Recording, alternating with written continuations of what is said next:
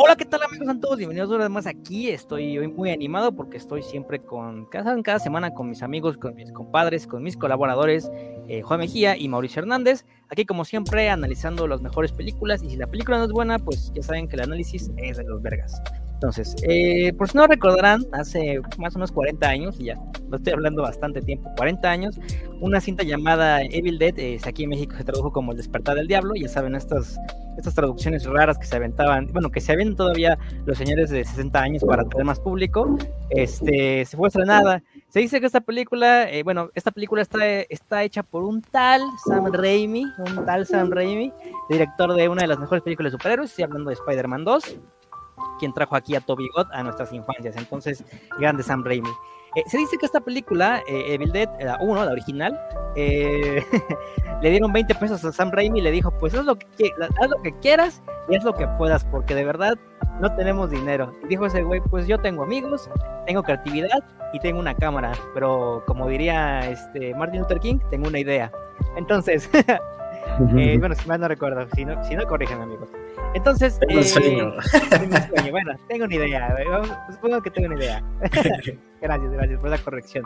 Entonces, eh, esta película sale y es todo un hit. Eh, a día de hoy es una película clásica, como de culto. digo, ya los, los, efectos han envejecido bastante. no para mal, pero han envejecido bastante. Vamos a dejarlo así tuvo una secuela y una tercera parte llamada Army of Darkness, eh, una, película bastante, bastante curiosa, creo que es una parodia, pero no deja de ser mal, no deja de ser buena. Eh, pasa mucho tiempo y un tal Fede Álvarez decía hacerle un remake llamado igual Evil Dead, Evil Dead eh, de, de Fede Álvarez ya lo conocemos, él hizo una película llamada No respires del hombre ciego, también tenemos análisis aquí por si no lo han visto, muy buena, también muy buen análisis por cierto. Entonces, cuando sacan esta, este remake, eh, digamos que esta película se toma un poco más en serio las cosas. Y ahorita vamos a analizar de qué, de qué va, ¿no? Para no adelantarnos a tantos detalles que hay en la cinta y también en la siguiente. Entonces vamos a llamarle esta película como el, remake, que fue Evil Dead. Pero en México, como ya lo dije, fue traducida, sufrió esta traducción fea, que se llamó Posesión Infernal. De verdad no entiendo, no entiendo. Trato de entender al señor este que se tuvo que doblar los pantalones este, hacia arriba eh, y, con la, y con la camisa esa de maestro aburrido. que no, no, chavos, hay que ponerle posesión infernal para atraer más gente, ¿no? Digo, de las mil, mil, películas que ya se llaman así como posesión maldita o la herencia del diablo, bueno, ya saben. Entonces, como ya lo dije, estamos aquí nuevamente con Mauricio Hernández, Juan Mejía en el verso de Shadow, yo soy Daniel Guzmán. Cuéntenme, amigos, ¿ustedes ya sabían de Evil Dead? ¿Habían oído hablar de Evil Dead? O en su dado caso, ¿ya vieron Evil Dead, las originales? Ya eh, sí, es un referente, además yo recuerdo que por un tiempo la pasaron muchas veces en la televisión abierta, entonces yo recuerdo que en algún momento me la he de haber cruzado por ahí.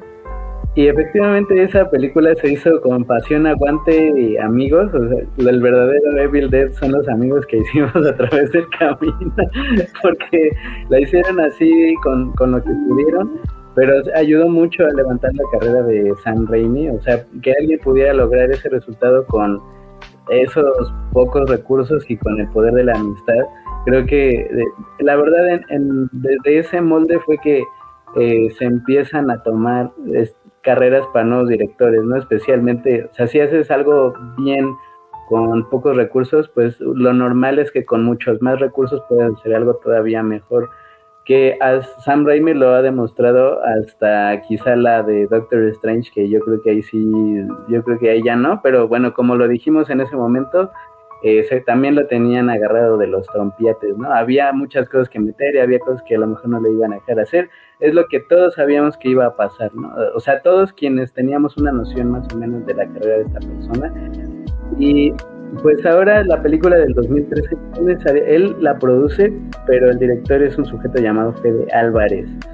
Que la verdad yo no sabía mucho qué esperar, o sea, sabía que iba a haber muchas similitudes con la película y la verdad es que al menos yo me sorprendí, un, o sea, en parte porque esta película, o sea, la verdad en cuanto a argumento realmente no tiene como mucho grosor, o sea, eh, tú vas a ver el gore estrictamente, o sea, es, no es, a decir como las películas de Saw, pero no necesariamente, las películas de Saw sí tratan de dar como una idea de del vengador anónimo violento de mente que que eh, confunde justificación con motivación. O sea, él, cree que está justificado lo que hace, pero su motivación es plenamente como dañar a una persona que causó daño, ¿no? En este caso, pues es una, o sea, sí, básicamente sí se trata de una posesión, tal vez no una posesión plenamente infernal, pero sí hay un demonio involucrado, un ente paranormal que eh, atrofia la vida de un grupo de personas, en este caso, ¿no? Un grupo de amigos eh, que sí da una vibra como muy noventera de esos, de un grupo de chavos eh, que están ahí en el lugar equivocado y se enfrentan a un demonio y que toman alguna que otra decisión muy ilógica, pero eh, ellos este, terminan en un baño de sangre.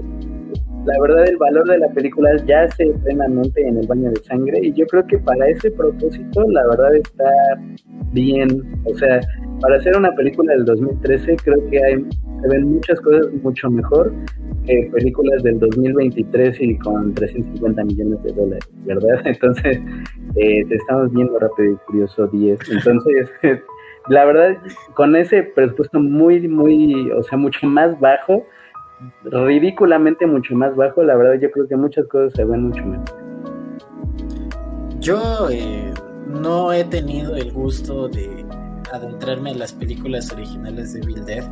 De hecho, eh, si, si, soy sincero, la primera película de Evil Dead que, que, veo justo es la de Evil Dead Rise, que vamos a tener episodio, tenemos episodio, dependiendo de qué, qué momento vamos, eh, estén oyendo esto.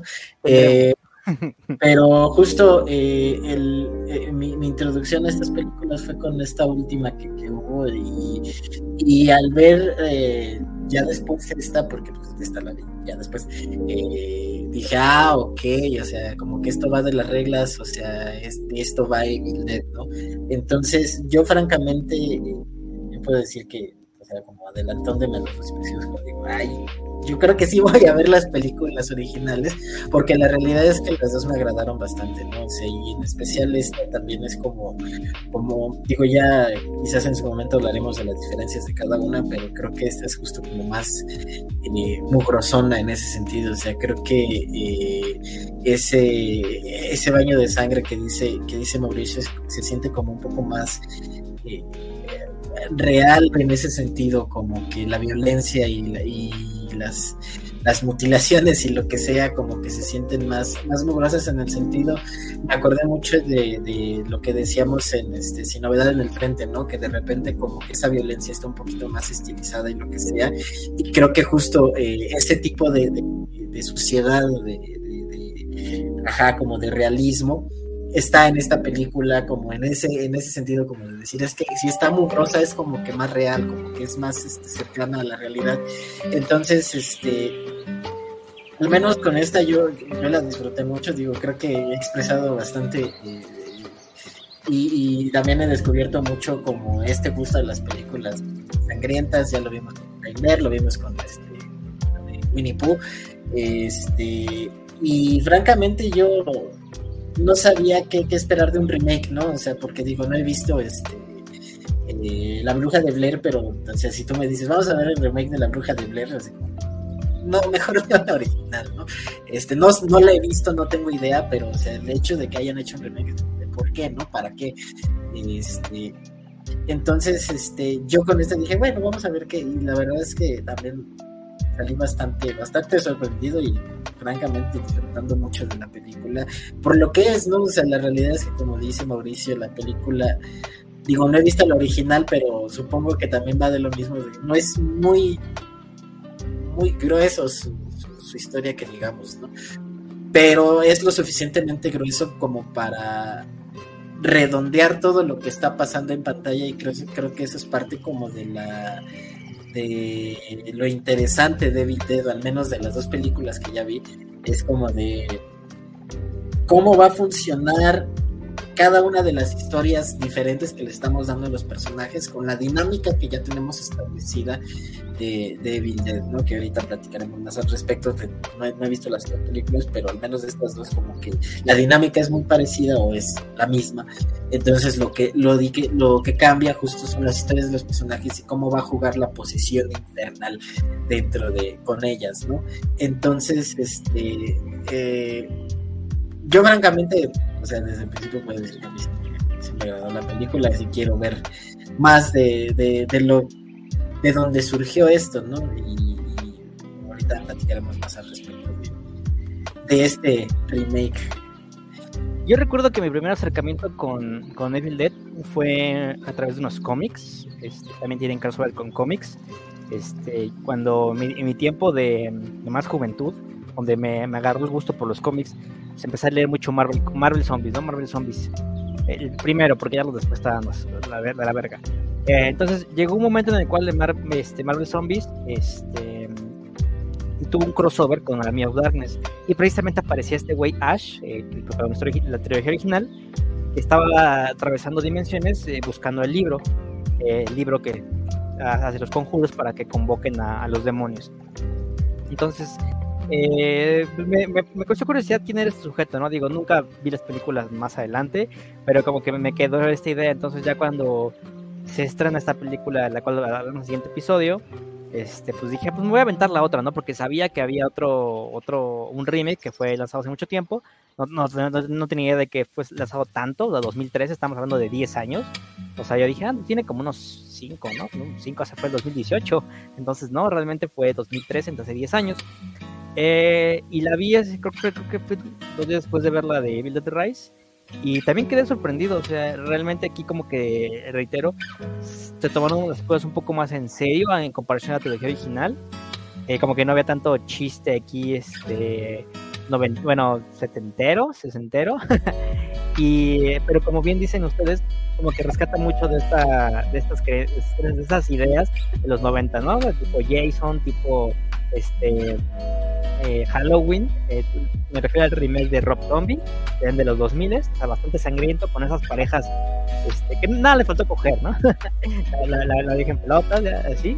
Eh, fíjate, cuando mencionas esta película me recuerda mucho al remake de, creo que es del 2009, de Jason, este, Viernes 13, creo que me gusta mucho, sobre todo por su inicio. Entonces, este, ya lo saben, ¿no?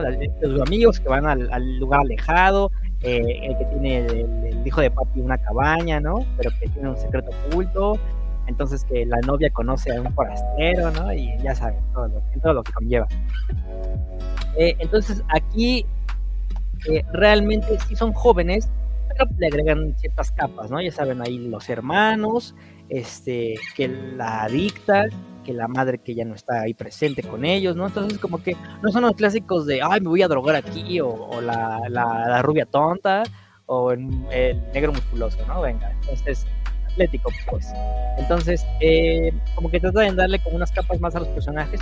Este, cabe mencionar que pues el guion aquí, el mismísimo Sam Raimi estuvo, estuvo ahí dentro, entonces, o sea, no es como que, la dejaron así como, sí, te presto ahí la licencia, te la superviste desde acá, pero no, no, Sam Raimi estuvo tanto en la producción como en el guion, qué chido, ¿no? O sea, que, que no le dejara como que su, su IP, vamos a llamarle así, a, cualquier este hijo de vecina, ¿no? Que pues ya lo hemos dicho, Federico Álvarez no es, cualquier hijo de vecina, este, tiene ahí la de No Respires, y tanto es así que le dieron una película de Alien que ahorita se está filmando, entonces lo dije, no es tan, no es desconocido el sujeto.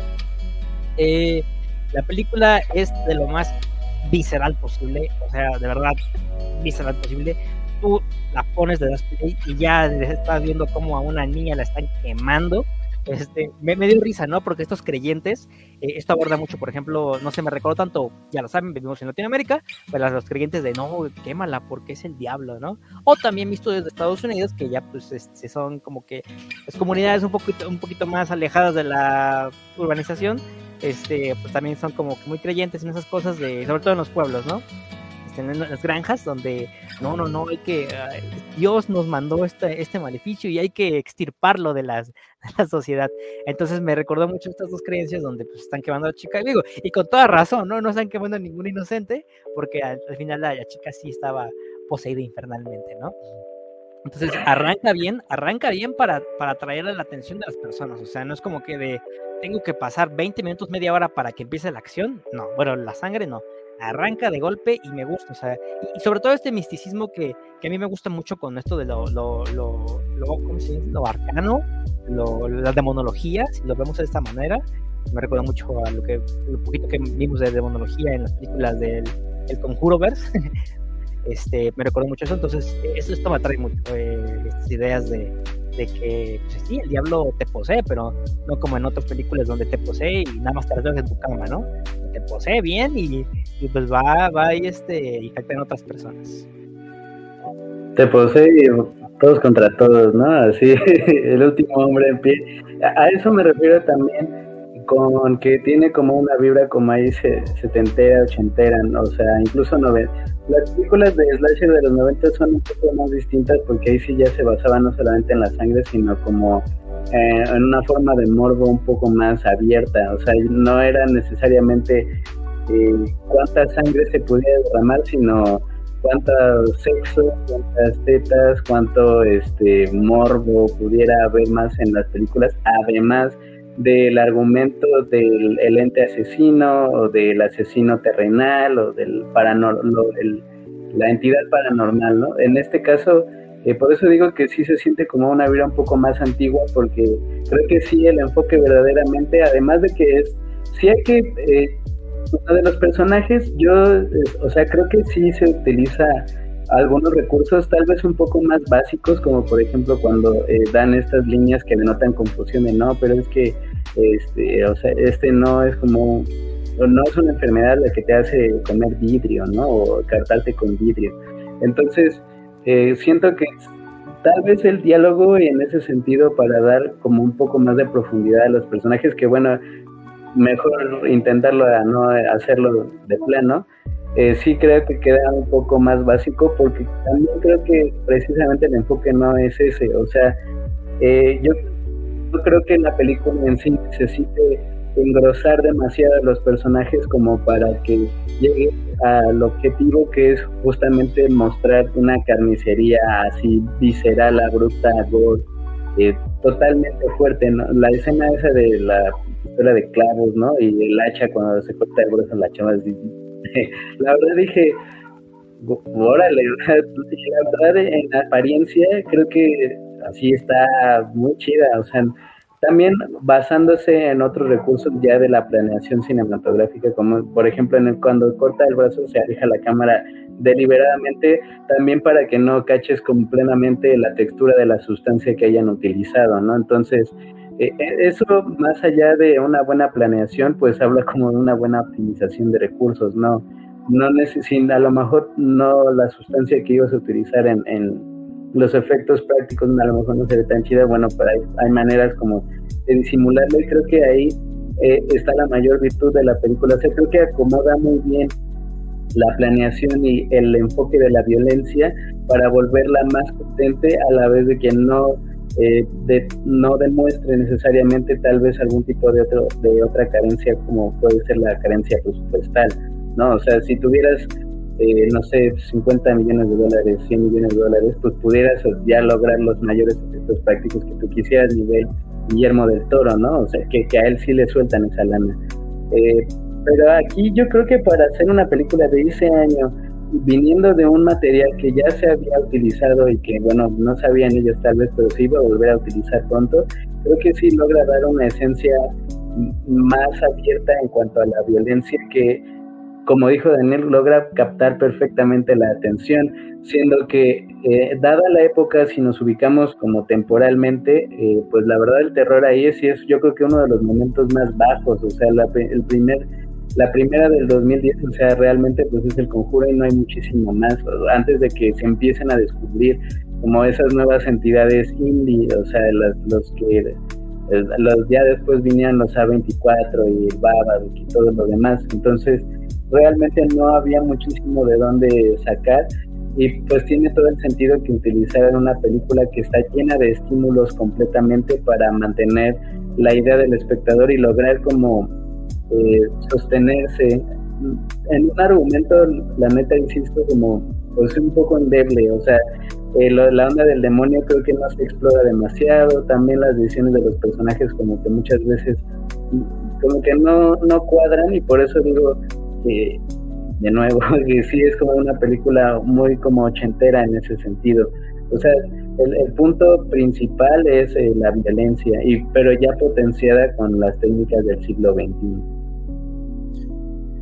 Ahorita que Daniel hablaba de la escena eh, inicial de la película, creo que ese es como, como mucho el, o sea, ahí hay como mucho de lo que a mí me pareció interesante de la dinámica de Devil Dead como, como saga, si lo quieres ver así, este, porque justo eh, la película empieza con la persecución de esta chica, ¿no? Y la persecución de esta chica que en un principio parece inocente, ¿no? O sea, de, principio, o sea, tú dices, bueno, la están cazando y pareciera que los que están poseídos o los malos son los otros, ¿no? Entonces, este, como que justo con todo este, este esta dinámica que se arma de que la atrapan y la chava eh, le está pidiendo este eh, que no la mate su papá, porque al parecer el que la mate su papá y lo que sea, eh, como que todo este esta pantomima o esta actuación que hace el demonio con el cuerpo de la chava es como lo que, lo que a mí digo, ah, ok, entonces por eso, por eso existen las historias de los personajes, ¿no?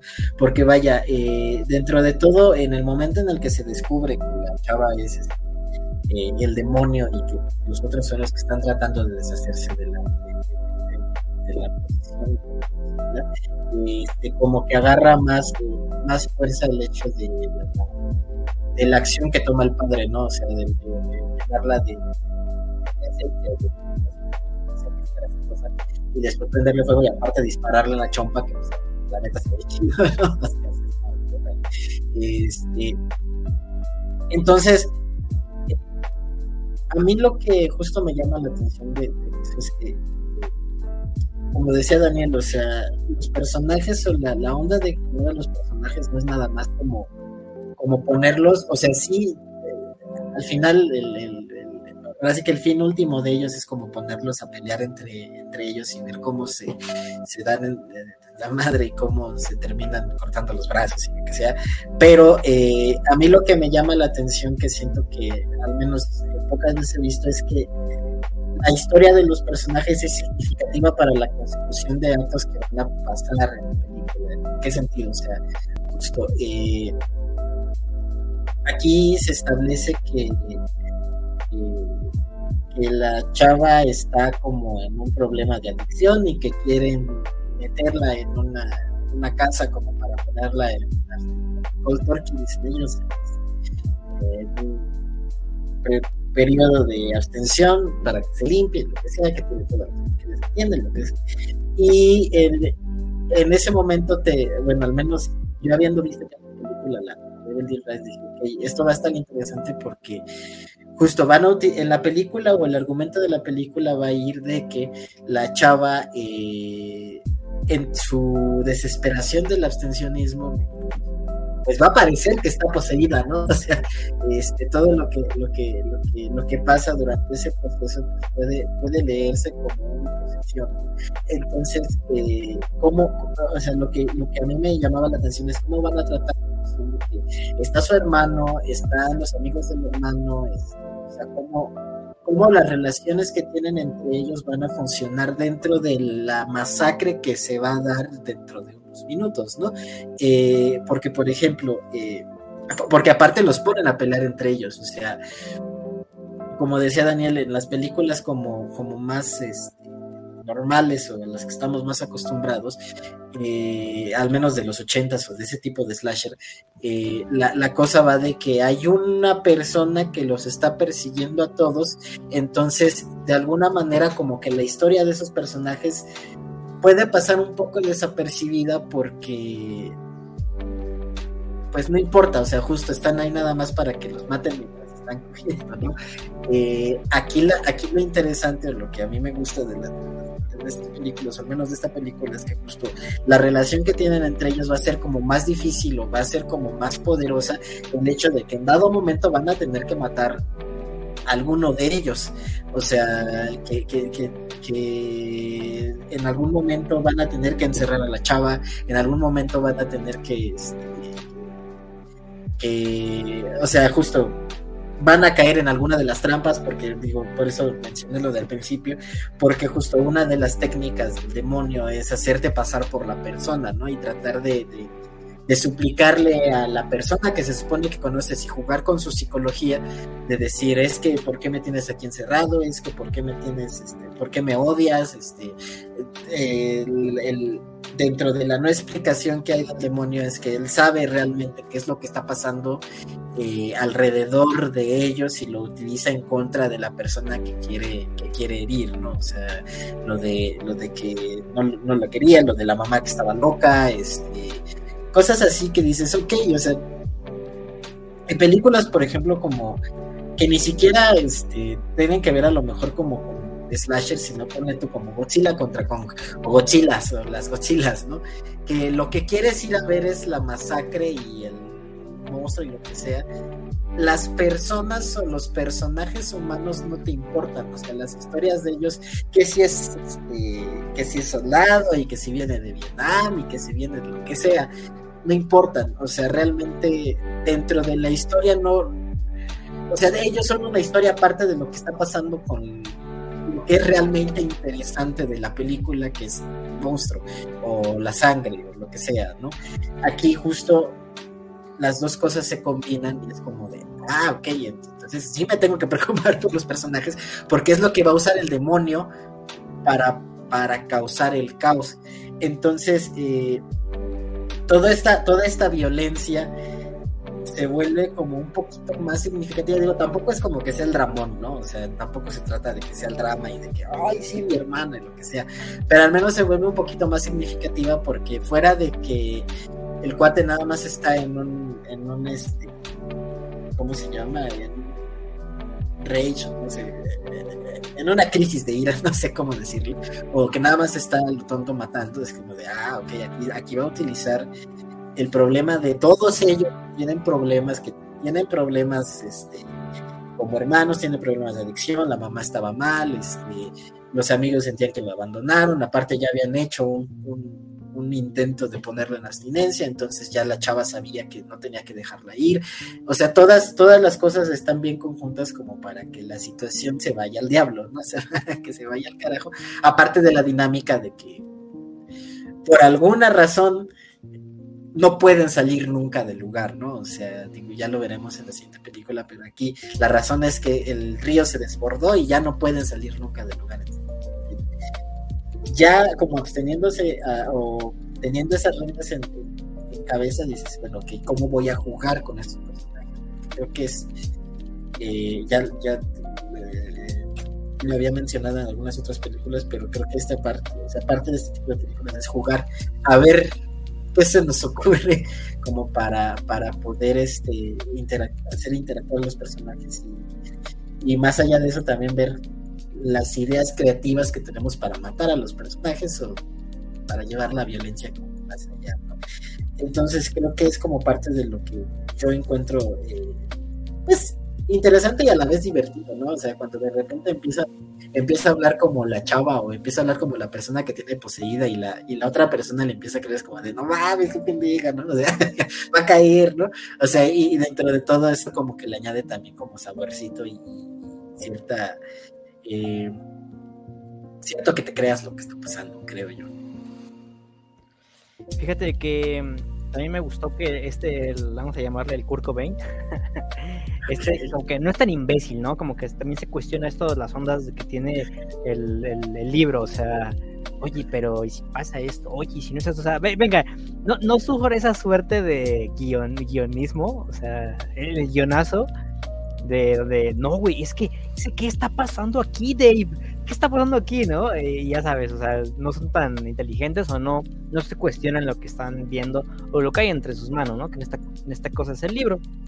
Entonces, eh, sin duda, eh, la parte con la que yo me quedo es la parte de los clavos, o sea, la episodio de clavos. No sé por qué eso, o sea, digo, solo estas cosas solo salen, solo las he visto en Estados Unidos. porque aquí en México sí sería como bastante peligroso. Digo, no dudo que las vendan aquí, pero de verdad es muy peligroso para que las vendan aquí en México, sobre todo en la ciudad, porque vivimos en la ciudad. Entonces, eh, es mi parte favorita de la película y realmente la recomiendo, ¿no? Y es una película que sí merece ser vista. Eh, sin duda es un buen remake, que se toma muy en serio las cosas, pero pues tiene sus cositas, ¿no? Pero ya lo dijo, son bastante mínimas. Este, esta capa de los personajes, o sea, que te hacen, como bien dijo Juan, que te hacen que te importen, o sea, que, que te, sufras, este, desesperación porque vivo o no viva la protagonista al final cuando le cae el auto y le destroza el brazo, pues venga, ¿no? O sea, es como de, y es como de, ¡oh, no! ¿no? Entonces, hace que te preocupes por ella, ¿no? Y que tenga, y que, o, que, o que tenga un final interesante de menos, ¿no? Cuando ahí le está cerruchando las, las patas al, demonio, a la poseída, eh, poseída infernalmente. Yo de hecho creo, o sea, por el conjunto de todos los elementos y tal, yo sí creo, dependiendo de la mejor película, en la verdad, en comparación con el siguiente o el capítulo anterior. o sea, la verdad yo sí creo que sí, esta es una mejor versión de, de Evil Dead y creo que vale más la pena tomando en cuenta el contexto del año, eh, las limitaciones probablemente de presupuesto de alcance y, todo. O sea, yo sí creo que esta es una versión que vale un tanto más la pena. Además, a mí me, gustó la estética de la película como un poquito más oscurona en general, de, o sea, de toda la imagen, de los personajes, de incluso de la representación propia del demonio, o sea, lo sentí un poco más cabrón en esta película que en la otra, siendo que pues el villano es una parte importante también, ¿no? A pesar de que no tengamos como bien claro el que se, solo sabemos que es un ente demoníaco, ¿no? No sabemos si no te quieren dar como una historia de trasfondo, así como en los malos intentos que hubo del exorcista. Me refiero a todos los que vinieron después que decían que era eh, así de una pirámide de Egipto y era un, así de que las películas se llamaban El Exorcismo y jamás veías el exorcismo. Entonces, eh, al menos aquí claramente se ve la posición infernal y el, y el Evil Dead, ¿no? Así, muertes así con toda la hazaña y toda la maldad. La neta vas por eso y pues sí, yo sí la recomiendo, está ahí en el HBO Max, eh, patrocinador de este episodio. Y pues sí, yo sí la recomiendo, la verdad el Fede Álvarez bien, Qué bueno que ya le han soltado más cosas. La verdad es cuando te sueltan la lana, es cuando se ven todas tus capacidades, ¿no? O sea, eh, hay quien realmente sirve para dirigir películas muy pequeñas y hay quien para quien puede hacerlo todo, ¿no? Como Guillermo del Toro. Esperemos que sea uno de esos casos, el Fede Álvarez. Sí, yo también recomiendo bastante, más eh, justo por el pues es como dice Mauricio, ¿no? O sea, vas por la sangre y la neta creo que la película cumple muy bien, o sea, creo que justo los efectos que tiene, eh, no sé, no sé hasta qué punto son prácticos y hasta qué punto no, pero creo que eh, eh, todo, todo lo que decía justo al principio, que es lo que yo creo que también se refiere Mau con que le gusta la estética de la película, de que se ve más mugrosona y todo, creo que, creo que es lo que lo que ayuda mucho a que la película tenga cierta personalidad también, ¿no? O sea, que creo que a, ese nivel, eh, al menos en comparación con su siguiente capítulo, eh, capítulo, eh, que, podríamos decir que sí, ¿no? O sea, dentro de todo podríamos decir que están en el mismo universo, solo que están vistos desde diferentes perspectivas.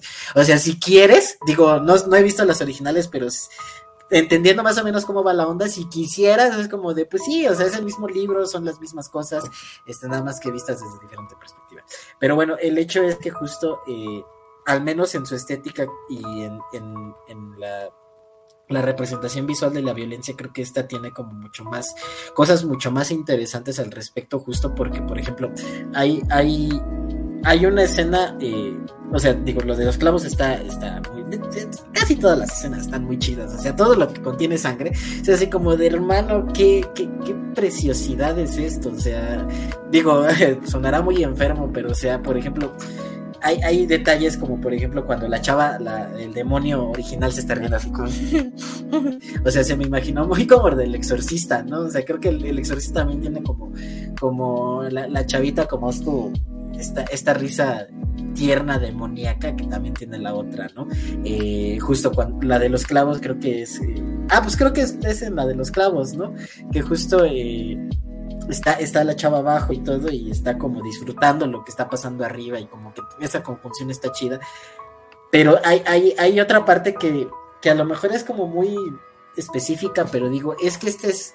Esa es como la representación exacta de la violencia que no es tan, tan, tan espectacular, pero sí dices, ¡ay, güey! Como que te la imaginas real, que es cuando la, eh, ya la chava que estaba poseída se convierte en la última chava, que también es un recurso que yo dije, órale, está interesante, ¿no? O sea, la poseída al final se convierte en la, última chica, o The Last Girl, este, y hay un momento en el que están apuñalando la, la o sea, la chica del principio está apuñalando la, madera en la que se está escondiendo esta chava.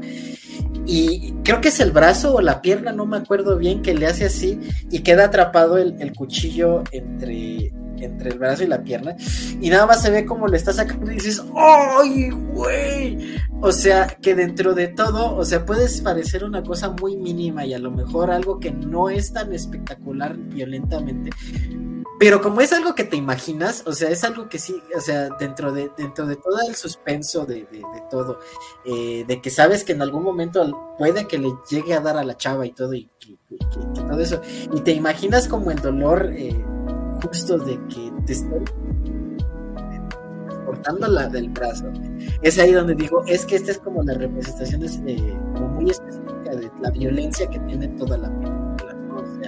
Eh, que en algunos momentos es un poquito más espectacular que en otros, pero creo que esa realidad es como la que, pega. Y también se ve, por ejemplo, lo que decías de la mano, o sea, tratar de estar sacando la mano, que digo, no. Eh, eh, ese momento en el que se ve cómo se le va desprendiendo y dices, ¡ay, güey, no mames!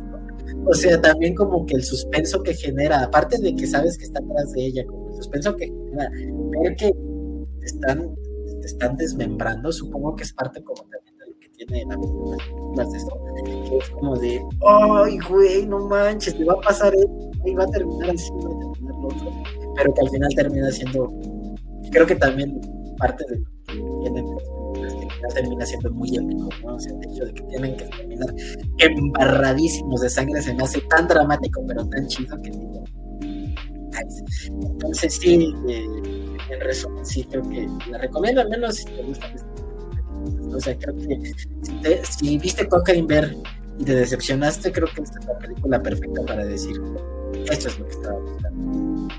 También hay que hacer una, un reconocimiento este, en cuanto a la visceralidad, obviamente, no por la situación, eh, pero cuando la chica, la hermana va huyendo, es cuando se le mete el demonio, que son las, ah, las, ramas del, del, bosque, creo que es la escena más eh, high, o sea, que hay en toda la saga, o sea, con eso lo digo todo, ¿no? O sea, o sea, que se le meta por todos lados, o sea, es como de verga, o sea, justamente lo que dijiste del, brazo, o sea, o el episodio de clavos, ¿no? O sea, creo que es el momento más alto que alcanza, y, ni siquiera tiene que haber sangre, que, es lo mejor, porque es lo mejor, lo más, más elaborado, ¿no?